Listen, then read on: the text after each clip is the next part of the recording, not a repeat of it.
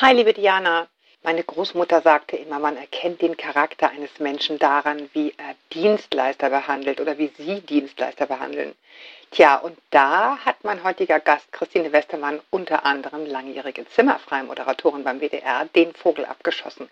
Kaum hatte unser Toningenieur und Cutter Dennis Krüger den technischen Test mit ihr gemacht, schrieb er mir eine schockverliebte SMS. Meine Güte, die ist ja sowas von reizend. Das macht mich richtig glücklich, denn nicht jedes Idol hält ja dem Realitätscheck stand, wie du weißt. Und Christine Westermann ist für mich eins auf ganz vielen Ebenen, als Frau und als Journalistin. Und ich hatte mächtig Respekt, eine der besten Interviewerinnen der Bundesrepublik selbst zu interviewen. Aber na klar, sie war reizend.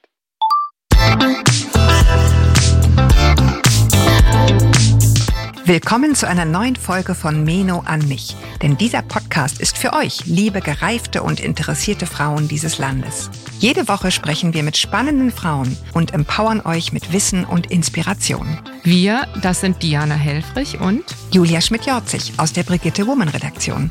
Heute spricht Julia mit Christine Westermann, den allermeisten bekannt aus der zu Recht und auch von mir kultisch verehrten WDR-Sendung Zimmerfrei die sie gemeinsam mit dem Entertainer Götz Alsmann 20 Jahre lang moderierte.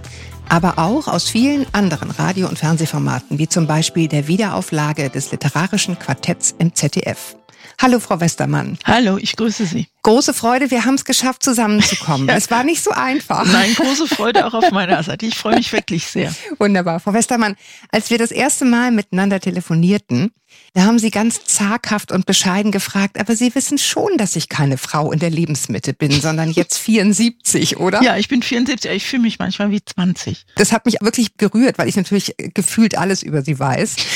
Beim Recherchieren ist mir aber noch mal eins klar geworden. Als Sie mitten im Leben waren und so alt wie ich heute, nämlich 48, haben Sie überhaupt erst begonnen mit Zimmerfrei. Genau, und ich war noch nicht verheiratet. Verheiratet habe ich dann ja. noch mal ein paar Jahre später und ich habe schon gedacht, das wird nie mehr was, was man dann ja. so denkt, wenn man so Ende, wie soll man Ende 40 noch einen Mann finden? Wobei ich das wunderbar klischeehaft jetzt finde. Aber so war es wirklich. Ich habe irgendwie, ja. ich glaube, das war auch eine ganz schwierige Zeit, so die Zeit in den 40er Jahren irgendwie. Da war ich ganz lange Single.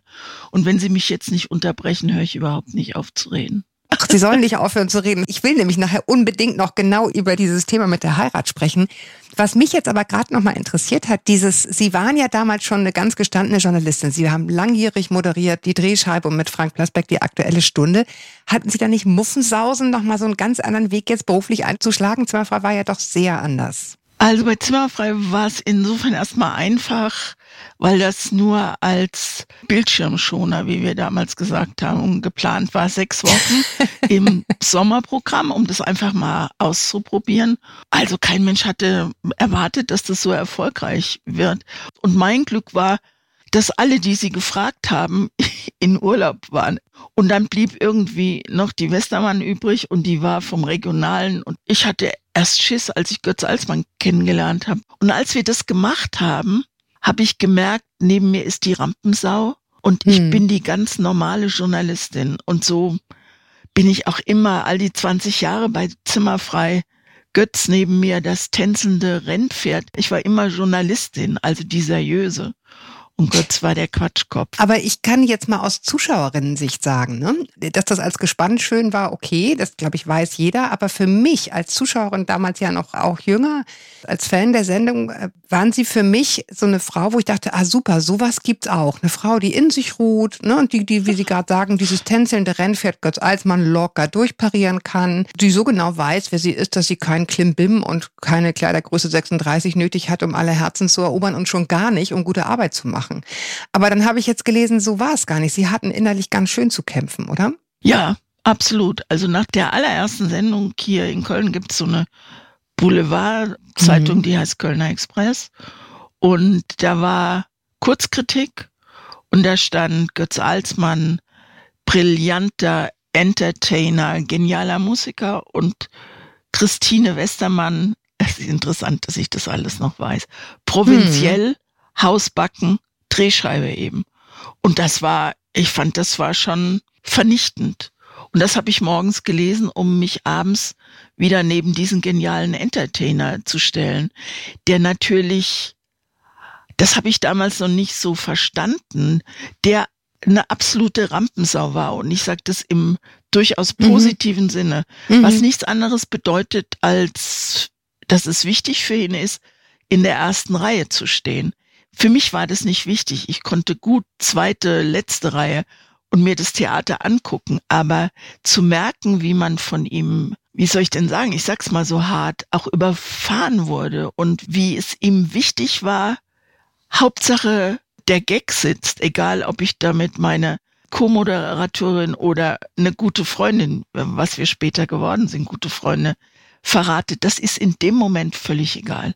Und das habe ich hm. erst mal lernen müssen. Und natürlich habe ich, also ich habe auch von der Redaktion damals keinerlei Unterstützung gehabt, dass mal einer gesagt hätte, komm, das kriegst du schon hin und so. Götz war der gefeierte Star und ich war die Tussi aus dem Regionalprogramm und naja, man hat eben keine andere gekriegt.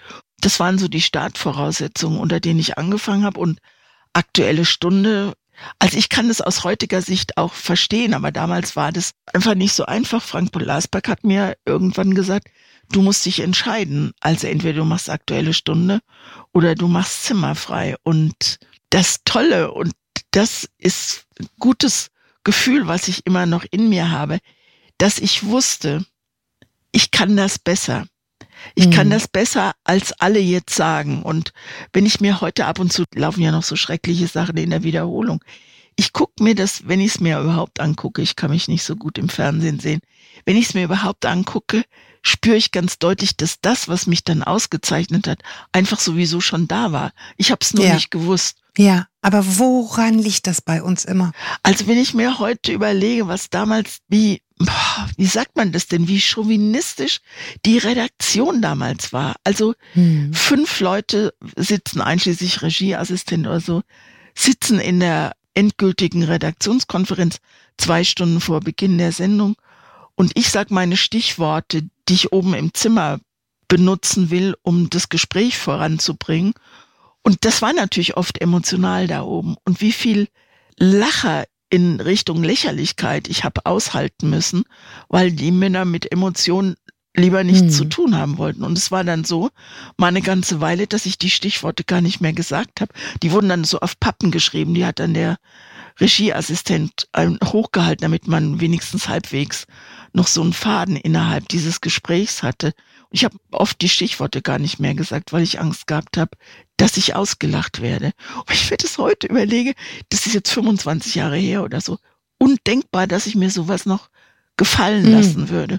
Und ich glaube, mhm. das hat was mit dem Alter zu tun, dass ich denke, sag mal, geht's noch? Wisst ihr eigentlich, wen ihr vor euch habt? Also jetzt mal in aller Arroganz oder allem mhm. Selbstbewusstsein. Aber das ist so, aber es ist es ist eine Herausforderung und die muss man annehmen. Also vor der darf man sich nicht wegducken oder so. Mhm. Ich habe gestern einen super Spruch gelesen. Ich hoffe, ich krieg den auf Englisch zusammen. Als ich war, war beim Arzt und das ist so eine bisschen esoterisch veranlagte Frau und immer wenn man aus der Praxis rausgeht, steht da eine Tafel und jede Woche schreibt sie da irgendwas anderes drauf. Manchmal ist es irgendwas von einem griechischen Philosophen. Gestern war es was von Henry Ford und auf der Tafel stand, if you always do mhm. what you did, you will always get what you got. Mhm. Das heißt, wenn man nie was ändert, kriegt man mhm. auch immer wieder dasselbe Echo, dieselbe Reaktion, dasselbe, wenn Sie so wollen, nichts. Und das habe ich, da habe ich nochmal gedacht, das ist ein guter Spruch für mein Leben, weil ich habe irgendwann begriffen, dass so wie ich bin, ist es okay. Ich habe es nur im Bauch begriffen, bis es im Kopf angekommen ist, hat es eine Weile gedauert. Aber es ist da und da kann ich nur allen sagen, die jetzt in der Mitte des Lebens stehen, nur die Ruhe. Es kommt, ja. Und es gilt auch, das hängt bei mir hier am Schreibtisch, kein Mut ohne Angst. Angst gehört einfach dazu, wenn man mutig ist, wenn man einen neuen Weg geht, was auch immer man machen will. Wenn man keine Angst hat, also nein, ich will es nicht verallgemeinern. Ich habe immer Angst gehabt und es war immer gut. Wenn Sie sagen, es kommt, ne, haben Sie ja auch gerade gleichzeitig gesagt, aber es war irgendwie auch schon da. Ja, also man muss es nur, wie soll ich sagen, man muss es nur hüten und ermutigen irgendwie. Ich, ich mhm. merke gerade, dass ich selbst so ein bisschen im Nebelgrabe rumstoche. Aber ich kann nur sagen, ich habe mit Ende 40 habe ich eigentlich ganz langsam begriffen, was guten Journalismus ausmacht. Und der Journalismus ist ja vielfältig. Als ich in der Drehscheibe angefangen habe, war ich 21 oder so, durfte damals, weil ich beim ZDF volontiert hatte und die es natürlich gefördert haben, durfte ich damals die äh, Winterverkehrshinweise Glatteis am Brenner. Ich habe ja einen Sprachfehler, also ich weiche Konsonanten immer hart und harte immer weich, also Glatteis am Brenner durfte ich damals machen und was, also ADAC Verkehrshinweise und noch irgendwas. Und ich bin gestorben vor der Kamera. Ich hab so, äh, mir hat's Herz bis zum Hals geklopft. Und heute ist es wirklich so, ich sitze in Talkshows und freue mich des Lebens, weil ich denke, wie geil ist das denn? Du weißt, wie es geht und du hast kein bisschen Angst vor einer Kamera. Also, und das ist eine tolle, wie soll ich sagen, das ist eine tolle Errungenschaft, aber es hat halt ein bisschen gedauert. Also gerade Frauen ärgern sich dann ja häufig auch darüber, dass sie dieses Gefühl haben. Ne? Im Grunde habe ich nichts drauf und, und irgendwann kommen sie mir drauf. So, ne? Haben Sie, haben Sie das auch mal genannt? Glauben Sie, dass es wirklich eine Schwäche ist, also dieses sich so zu hinterfragen? Ich bin mir manchmal gar nicht sicher, ob es nicht vielleicht eine Stärke ist. Ich glaube schon, dass es eine Stärke ist, weil man nicht in diese mögliche Arroganz rutscht. Ich mm, glaube übrigens, dass genau. Männer das auch haben, das nur vielleicht einfach mit sich selbst ausmachen, ohne dass sie mit Freunden drüber reden oder wenn sie das überhaupt haben, eine beste Freundin. Also ich bin ganz sicher, dass Männer das auch haben, sonst würden sie vielleicht nicht so mit so hm. überbreiter Brust daherkommen. Die machen das anders. Also auch jetzt nicht verallgemeinert, aber die machen das anders als wir, glaube ich. Ich ja. glaube ganz sicher, dass es gut war, dass ich nicht übergeschnappt bin bei dem Gedanken, Mann Westermann, bist du eine großartige Journalistin. Und es mhm. hat, das wollte ich vorhin sagen, es hat eine Weile gedauert, bis ich verstanden habe, was ich wirklich gut kann. Hm. Irgendwann kam das mit diesem, ich höre gerne Menschen zu, ich frag Menschen gerne, wie das bei ihnen mit dem Leben ist. Und diese Chance hat mir Zimmer freigegeben, das zu tun. Und da habe ich einfach gemerkt, dass ich, dass das eine Stärke von mir ist. Also meine Neugier und mein sich reinversetzen wollen in andere Leben das ist was, was ich gut kann, was ich mit einer ganz stillen Leidenschaft mache und was, wie soll ich denn sagen, ich mache so eine Radiosendung, so eine Literatursendung bei WDR 5 und da ist immer ein Promi-Gespräch, so 10, 12 Minuten. Da habe ich ganz unterschiedliche Leute interviewt. André Heller, Michelle Friedmann, jetzt am Freitag Bettina Tietjen. Und mhm. ich bin bei allen, denke ich vorher, diese Mühsekunde, wo ich denke, oh scheiße, das kriegst du nicht hin. Und ich sitze davor und muss innerlich schon grinsen, weil ich denke, natürlich kriegst du das hin. Da ist es, es wieder. Da ist es wieder. Aber ich weiß, dass es zu mir gehört. Aber es besiegt mich nicht mehr. Ich habe gelesen, Sie, Sie haben ja allerlei Preise bekommen, die Sie alle nur so halb annehmen konnten innerlich, bis auf, ich glaube, einmal bestes Radiointerview. Genau. Aber so richtig, richtig stolz, habe ich gelesen, sind Sie auch auf ein Zertifikat, eines der wenigen Dinge, die bei Ihnen irgendwie im Arbeitszimmer hängen als Bewusstseinstrainerin. Ja, ich habe drei Jahre so ein ach, Kurs finde ich immer so ein furchtbares Wort, aber ich habe auch kein besseres. Ich habe drei Jahre sieben Wochenende im Jahr mhm. gab so eine Ausbildung und da ist man Bewusstseinstrainerin am Ende und das ist so, da sitzt man so mit 15, 20 Menschen zusammen und lernt Achtsamkeit. Und wenn Sie mich jetzt fragen, was ist das? Kann ich es auch nicht so genau sagen. Ich kann nur sagen, dass vorhin der Fernsehtechniker da war, weil irgendwas nicht stimmt. Und mein Mann hat gebrüllt, weil es nicht in Ordnung kam. Und ich habe ganz leise einfach nur da gesessen und gedacht, mit Brüllen wird man jetzt auch nicht weiterkommen. Hm. Ich kann nur sagen, mein Leben hat sich auch auf eine sehr schöne Art verändert, weil ich immer mal einen Schritt zurücktrete und mir die Leute angucke. Dieses Bewusstseinstrainerin, ich habe das nicht gemacht, um den Job zu wechseln. Ich liebe es, Journalistin zu sein. Ich habe es für mich gemacht, weil ich einfach, also ich kannte den Georg Lollos, der das gemacht hat, den kannte ich vom WDR, der war früher Redakteur beim Monitor und war immer in dieser Tretmühle, in mhm. diesem Hamsterrad drin. Und irgendwann hat er gesagt, ich krieg das nicht mehr gebacken, ist in den Kloster nach Südfrankreich gegangen, ist da zwei Jahre geblieben und ist sehr verändert zurückgekommen. Und das, was er da gelernt hat, gibt er weiter und das gibt er auf eine sehr tolle Art und Weise wieder. Und das Wichtigste, ja. was ich gelernt habe, ist, Du bist nicht, was du denkst. Ja, und weil es eben auch in meiner Erfahrung mit Meditation nicht nur darum geht, wie gucke ich auf die anderen und was die da so verhampeln, genau. sondern auch freundlicher auf sich selbst zu schauen. Ne? Genau. Nicht mit der siebenschwänzigen Katze. Das habe ich jetzt auch gemacht, als wir hier diese kleine Mikrofonanlage eingerichtet haben, habe ich schon mal gleich vorbeugend gesagt, boah, ich bin ein solcher Idiot bei solchen technischen Sachen. Und während ich es noch sage, denke ich, Warum machst du das? Mhm. Du hast jetzt nicht die große Ahnung dafür. Du kannst andere Sachen besser. Es gibt Menschen, die sind darauf spezialisiert und die helfen dir. Und genauso war es ja auch. Ja. ja. Und nicht sich selbst schon mal wieder gleich runtermachen. Man muss ja nicht alles können. Ja, das ist so.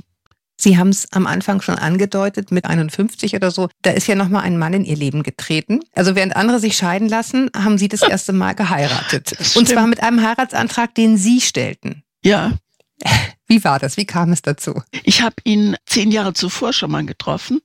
Der mhm. hat in der PR-Abteilung eines Ministeriums gearbeitet und hat für eine Jury ein Jurymitglied gesucht, also irgendjemand Prominentes. Und mhm. die Frau, die er wollte, die war schwanger, das ging nicht, also hat er mich genommen. Das war auch sehr nett und wir fanden uns beide richtig sympathisch und er hat damals in Düsseldorf gelebt und ich in Köln und er fand mich so sympathisch, dass er mit mir bis Köln gefahren ist, statt in Düsseldorf auszusteigen. Die Veranstaltung war in Mal. Und wir uns dann da auf dem Bahnhof verabschiedet haben. Und, aber es war irgendwie klar, er war in einer Beziehung, ich war in einer Beziehung. Das lässt man mal besser ruhen. Und er hat mir immer von seiner Agentur dann eine Weihnachtskarte geschrieben. Und ich habe immer gedacht, guter Typ. Und dann bin ich irgendwann nach Amerika gegangen für zehn Jahre und dann kamen die Karten zurück.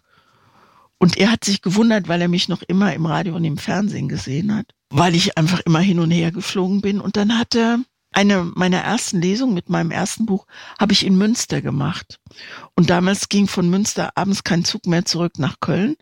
Also habe ich da übernachtet und die Buchleute sind anschließend mit mir noch was trinken gegangen. Und der Jochen hat sich gedacht, na ja, ich gehe mal dahin, ich gucke mir die Nummer an, ich würde die gerne wiedersehen. Da war die Veranstaltung ausverkauft und da hat er sich gedacht, naja, wenn die Buchleute klug sind, gehen sie hinter mir her mit ihr noch was trinken.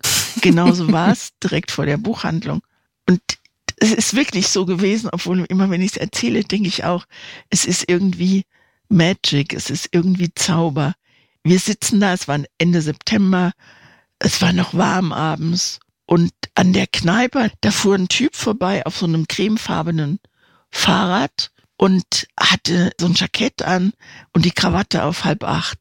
Und ich bin, also ich, vielleicht ist es nicht ganz dicht, aber ich finde Männer, die die Krawatte auf halb acht haben, die finde ich großartig. Also äh, Dieter Kürden, ehemaliger Sportstudio, oh ja. ja, der hat bis heute die Krawatte auf halb acht. Und der Typ hatte die Krawatte auf halb acht und ich sehe ihn vorbeifahren und ich habe wirklich gedacht, im nächsten Leben möchte ich mal so einen Mann haben. Und äh, nächster Gedanke, der da jetzt eben vorbeigefahren ist, der ist bestimmt verheiratet und hat zwei Kinder. Ich weiß nicht, warum ich das gedacht habe, aber mhm. es war so. Und ich habe wirklich auch den Blick abgewendet, weil mich das irgendwie, also großes Drama, irgendwie hat mich das ein bisschen wehmütig gemacht. Und next thing I know, der Typ steht da vor diesem Biertisch und sagt mir, hier steckst du also. Und ich guck den an und weiß überhaupt nicht, wer das ist. Und da saßen drei Buchhändler noch dabei und so. Und dann habe ich gesagt, es tut mir unheimlich leid, aber ich weiß nicht, also ich weiß nicht, wer sie sind. Und er hat sich einfach nicht beirren lassen. Und es war irgendwann was richtig peinlich, weil man natürlich auch so an die eine oder andere kurze Affäre denkt, wo man vielleicht möglicherweise Namen und Orte oder so vergessen hat. Und irgendwann nach für mich langer Zeit kam mir der Gedanke, da war irgendwas mit dem Zug. Mittlerweile hatten die Buchhändler übrigens schon Platz gemacht. Jochen ich wollte gerade fragen, ich hoffe, Sie haben es gemerkt, dass die dann auch mal ja, abdampfen. Das ist ja. ja. immer wichtig in solchen Fällen. Jochen hat sich einfach einen Stuhl geholt und den mitten reingestellt, so die hatten auch gar keine Chance mehr. So, und die Buchhändler waren irgendwann weg und dann hat mir Jochen die Stadt gezeigt und das war ganz schön und es endete damit, dass wir um vier Uhr am Morgen noch an der offenen Bäckerei vorbeikam, wo wir dann warme Brötchen gegessen haben. Und er hat mich am Hotel abgeliefert und es gab nicht mal einen Kuss oder so, es gab einfach eine Umarmung. Naja, langer Rede, kurzer Sinn. Sehr schnell war klar, das ist jetzt richtig, da hat's richtig eingeschlagen. Und dann waren wir zwei Monate später, waren wir, ich habe damals mit Freunden ein Haus in Italien gehabt und dann habe ich zu meinen beiden Schwestern gesagt, ich glaube, ich habe den Mann getroffen, den ich gerne heiraten möchte. 52 war ich. So eine Idee Torschlusspanik würde ich jetzt nicht ausschließen. Ja, aber die haben andere schon mit 30. ja, gut. Bei uns war das so, wir saßen am Tisch und haben Gambas gepoolt und ich hatte keinen Lippenstift und äh, ich glaube, der Wein war kalt, aber sonst waren wirklich die Gläser fett verschmiert. Und dann habe ich gesagt, du, kann ich dich mal was fragen? Und dann hat er gesagt, ja klar, jederzeit. Dann habe ich gesagt, das ist gar nicht so einfach, weil es kommt mir vor, als würde ich im Schwimmbad oben auf dem 10-Meter-Brett stehen und wäre mir nicht so sicher, ob ich springen sollte, weil ich nicht wüsste, ob da überhaupt Wasser im Becken ist. Und dann hat er diesen wunderschönen Satz gesagt, du kannst ruhig springen, das Becken ist randvoll. Und dann mhm. bin ich gesprungen und er hat mir dann später gesagt, dass er mich auch fragen wollte und er hatte sich auch schon überlegt, wo. Und zwar auch in Italien zwischen so Spaghetti-Regalen, ja, da stehen ja immer 17 rein und da wollte er mal eine Packung beiseite schieben und mich fragen. Aber ich war einfach schneller. Und jetzt hält das seit 23 Jahren. Wie ich lesen muss, hält sie das offenbar nicht davon ab, bis heute aus ihrem Cabrio heraus zu flirten. Ja, absolut. Ich bin auch leicht entflammbar. Also ich habe Das darf man ja keinem erzählen, aber es hört ja keiner Doch. zu. Ich hab, nee, es hört ähm, ja keiner zu, genau. Das ist das Gute, wir sind ja unter uns. Genau. Ich kann mich auch so Schock verlieben. Also ich kann mich auch sehr schnell wieder entknallen, aber ich kann mhm. mich auch sehr schnell verknallen. Und sobald ich mich verknalle, ist es wie ein Film. Also ich habe mich oft verknallt in der Zeit, aber auch ganz schnell wieder entknallt. Und ich habe mich verknallt in einen Schauspieler, hm, den da ich, wollte ich jetzt drauf kommen, genau. Ja, auf den wollten sie, äh, schon merke ich's. Ja klar, das war, also Edin Hasanovic, wir waren zusammen in der Talkshow eingeladen und er kommt mir auf dem Gang entgegen und sagt, boah, wie toll, und hat gleich geduzt, wie toll, dass ich dich treffe. Ich habe immer gedacht, hoffentlich werde ich mal berühmt, solange es zimmerfrei noch gibt. Ich wäre so gern Gast gewesen. Und dieser Typ hatte irgendwas, was ich total erotisch finde. Ich bin übrigens nicht die einzige Frau. Es gibt eine ganz, ich weiß nicht, was er hat, aber er hat irgendwas. Und dann haben wir so ein bisschen auch in der Sendung geflirtet. Und ich habe mich dann irgendwann in der Sendung am Riemen gerissen und habe gesagt, sag mal, was wir machen, geht doch überhaupt nicht. Ich bin, wie alt war ich da? 73 oder 72 und du bist noch nicht mal 30, ja? Und dann sagt er, in einer Coolness, wie es eigentlich nur Männer mittleren Alters machen können, sagt er, das lass mal meine Sorge sein.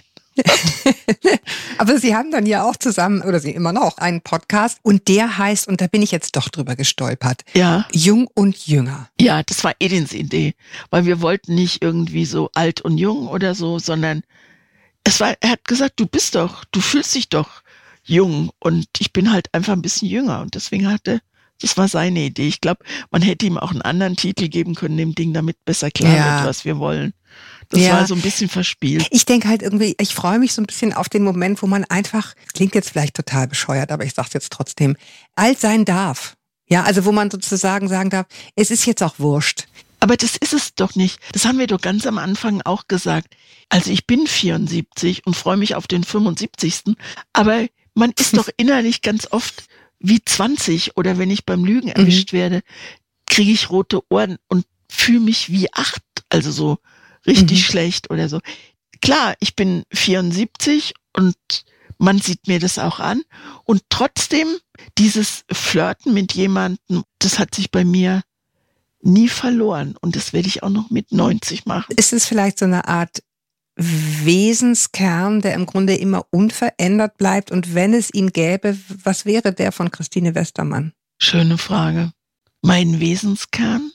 Ich glaube, mein Wesenskern ist, das ist ein Satz und der heißt, ich schaffe das.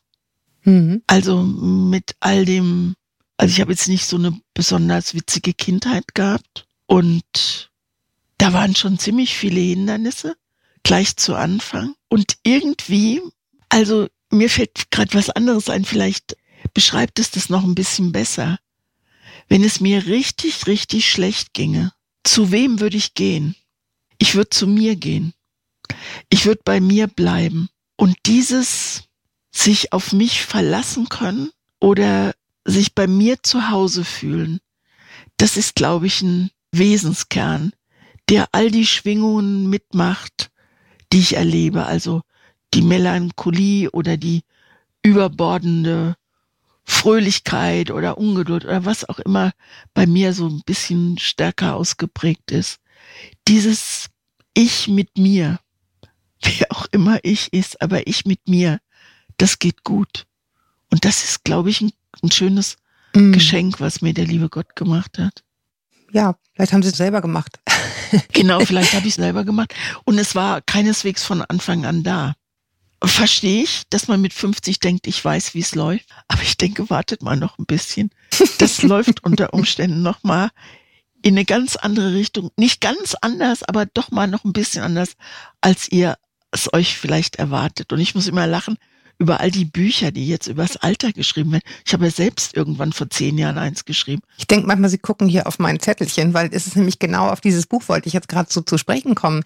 Da geht noch was mit 65 in die Kurve, wo Sie ja auch schreiben, da ging dann auch wirklich noch was. Aber gibt es was, was Sie heute anders schreiben würden? Also rein vom Sprachstil her wäre ich nicht so, so Wortspiel verliebt, glaube ich. Also beim letzten Buch jetzt ist mir aufgefallen, wie sehr sich das von denen davor unterscheidet. Und das hat mich irgendwie so ganz still gefreut, weil ich so dachte, da ruhe ich richtig in mir in diesem Buch, weil die Familien der anderen. Die ne? Familien ne? der anderen, genau. Hm. Das habe ich auch bei dem Buch übers Älterwerden gedacht. Das habe ich auch gedacht bei dem Buch übers Abschiednehmen, also über Loslassen. Und da dachte ich schon, guter Weg irgendwie, Westermann. Aber jetzt habe ich das Gefühl, da ruht wirklich jemand in sich, wenn ich das lese. Und wenn das so weitergeht mit 90, komme ich ganz groß raus, glaube ich. Davon gehe ich aus. Sie haben ja so dieses Mal eben nach Amerika gehen, das haben Sie jetzt gerade so en passant erwähnt. Die Abschiede scheinen Ihnen nie besonders schwer gefallen zu sein, oder? Ja, der Abschied von Deutschland nach Amerika zu gehen, das war, da stand also es, ich, es hat sich von mir jemand, jetzt, warum stotter ich rum? Das finde ich jetzt total interessant. Bitte nicht schneiden, weil was, nee, was ich schneide gar nicht. Gar nichts gut. Also ich, ich habe jetzt nach der richtigen Formulierung gesucht. Ich war mit einem Mann zusammen, acht Jahre oder sieben, und das Eis war schon sehr dünn. Wir haben schon beide gemerkt, so richtig gut läuft's auch nicht mehr. Und ich glaube, wir wissen beide heute, dass er hat mich zuerst verlassen, also er hat zuerst sich in jemand anderen verknallt. Es hätte genauso gut umgekehrt sein hm. müssen. Ich bin übrigens Trauzeuge bei seiner Hochzeit, also bei der Frau, mit der er mhm. mich erst betrogen hat und für die er mich dann verlassen hat. Das war relativ schnell klar. Okay, lass uns das auseinander friemeln und wir sind gute Freunde geblieben. Und das ist ganz schön, dass uns das gelungen ist. Und als klar war, wir trennen uns, bin ich zuerst mal nach Köln gezogen. Wir haben in Wiesbaden gelebt und was auch nahe lag, weil ich hier beim WDR gearbeitet habe. Und dann habe ich so das Gefühl gehabt, ich brauche dringend Abstand. Und zwar nicht nur vom Herzen her, sondern auch geografisch. Und von der Idee bis zur Ausführung hat es dann ungefähr nochmal ein Dreivierteljahr gedauert. Ich habe ja alles aufgelöst und bin in eine WG in Köln gezogen, habe aber meinen Job damals aktuelle Stunde beibehalten, weil ich nicht so sicher war, wie gut ich in Amerika verdienen kann und weil ich eigentlich auch gar nicht zum Verdienen nach Amerika gegangen bin, sondern zum Leben. Zu, genau. Und ich habe dann da fürs Radio gearbeitet, also fürs deutsche Radio, was ganz schön war, aber ich bin zweimal im Monat hin und her geflogen, also San Francisco, Frankfurt und das war auch überhaupt nicht schlimm. Das war irgendwann wie Busfahren, einsteigen, aussteigen. So, das heute denke ich Wahnsinn, aber ich war auch noch ein bisschen jünger. Und das hat ja, mir, es waren auch noch andere Zeiten einfach damals. Genau. Ne? Es hat mir einfach sehr gut getan. Und ich war da zehn Jahre lang ohne Beziehung. Also ich habe Blind Dates und solche Sachen ausprobiert. Also großartige Sachen, die ich, wo ich heute nur sagen kann, um Gottes Willen. Aber es war, hat mich eine Menge übers Leben und über die Menschen gelehrt. Es gab dann ja noch den Abschied von Zimmerfrei, um den Bogen ein bisschen zu schließen. Das war natürlich ein schwerer. Sie beschreiben das auch sehr, sehr eingehend in dem Buch, dass das natürlich schon ein Einschnitt war. Was mich jetzt daran nochmal beschäftigt hat, Sie waren ja, als es dann soweit war, 68. Ja. Also wirklich für eine Frau, also ich sage das jetzt bewusst, im deutschen Fernsehen wirklich eine lange Zeit. Welche Rolle hat es gespielt bei Ihrer Arbeit im Fernsehen, dass Sie da eine Frau waren, die eben schon dieses Alter überschritten hatte, wo manche schon sagen, ja, also so ab 40 ist schon schwierig gefühlt, ja? Also wenn man heute sich die Fernsehlandschaft anschaut vor der Kamera, war das je ein Thema? Ja, das war ein großes Thema.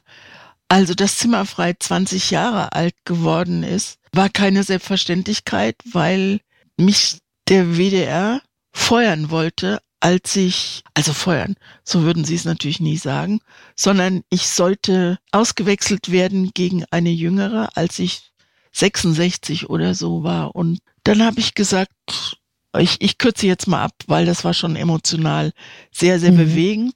Und dann habe ich gesagt, okay, wenn ihr das so wollt, dann macht das. Und dann habe ich gesagt, aber wenn das so ist, dann werde ich nicht sagen, ach ja, ich bin jetzt 75 und es wird auch mal Zeit fürs Privatleben und so, was dann so an Stuss zusammengeredet wird, das werde ich nicht machen, sondern ich werde sagen, wie es ist. Und dann ist bei den Verantwortlichen, weiß nicht, Angst oder Einsicht, ich weiß nicht, was es war, eingekehrt und sie haben mich gefragt, was ich eigentlich will. Und dann habe ich gesagt, wenn, dann möchte ich, dass Zimmerfrei 20 Jahre alt wird. Das waren also noch drei Jahre dann bis dahin. Und dann haben sie da zähneknirschend zugestimmt. Und wir haben noch drei Jahre Abschied nehmen gehabt. Hm. Götz und ich und die ganze Redaktion, was ein wirklich sehr wunderbar, liebevoll verschworener Haufen war.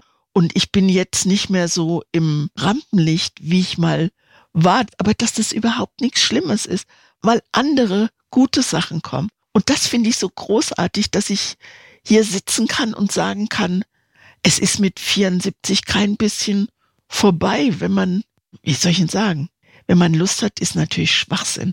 Man muss auch irgendwie im Geschehen sein oder weitermachen oder dass ich mhm. Buchtipps mache und Literatursendungen mache, das hätte ich vor 30 Jahren nie gedacht, weil da habe ich auch nur fünf Bücher im Jahr gelesen. Und dann kam die Anfrage, haben Sie Lust, Buchtipps fürs Radio zu machen?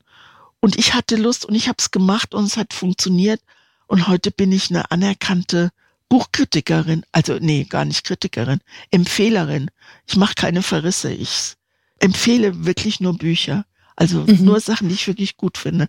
Was mir heute, was ich mitnehmen werde aus diesem Gespräch, ist, ist, wenn ich gar nicht mehr weiß, wohin, dann gehe ich zu mir selbst. Ja. Das ist, finde ich, das wird jetzt mein Motto. Überlegen Sie sich nochmal kurz, ob es nicht doch die beste Freundin ist, zu der Sie gehen wollen.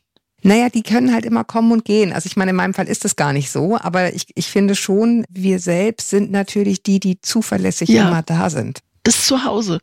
Also mhm. bei sich selbst ist man zu Hause, ich bin's. Und wenn Sie das mitnehmen und wenn das bei Ihnen auch so ist, ist es toll. Dann freut mich das sehr, wirklich. Ich danke Ihnen, Frau Westermann, dass wir uns haben finden dürfen und so viel Zeit hatten, miteinander zu sprechen. Mir hat das Dank. ganz, ganz großen Spaß gemacht. Es war mir eine Ehre. Mir war es eine große Freude. Herzlichen Dank. Und ich danke euch, dass ihr so lange hier uns zugehört habt und hoffentlich genauso viel Spaß und Freude daran hattet wie ich. Ich freue mich oder wir freuen uns, Diana und ich, wenn ihr uns schreibt an podcast.brigitte.de mit allem, was euch bewegt. Und bis wir uns wieder hören, viele Grüße aus der Mitte des Lebens und tschüss, Frau Westermann. Tschö. Vielen Dank.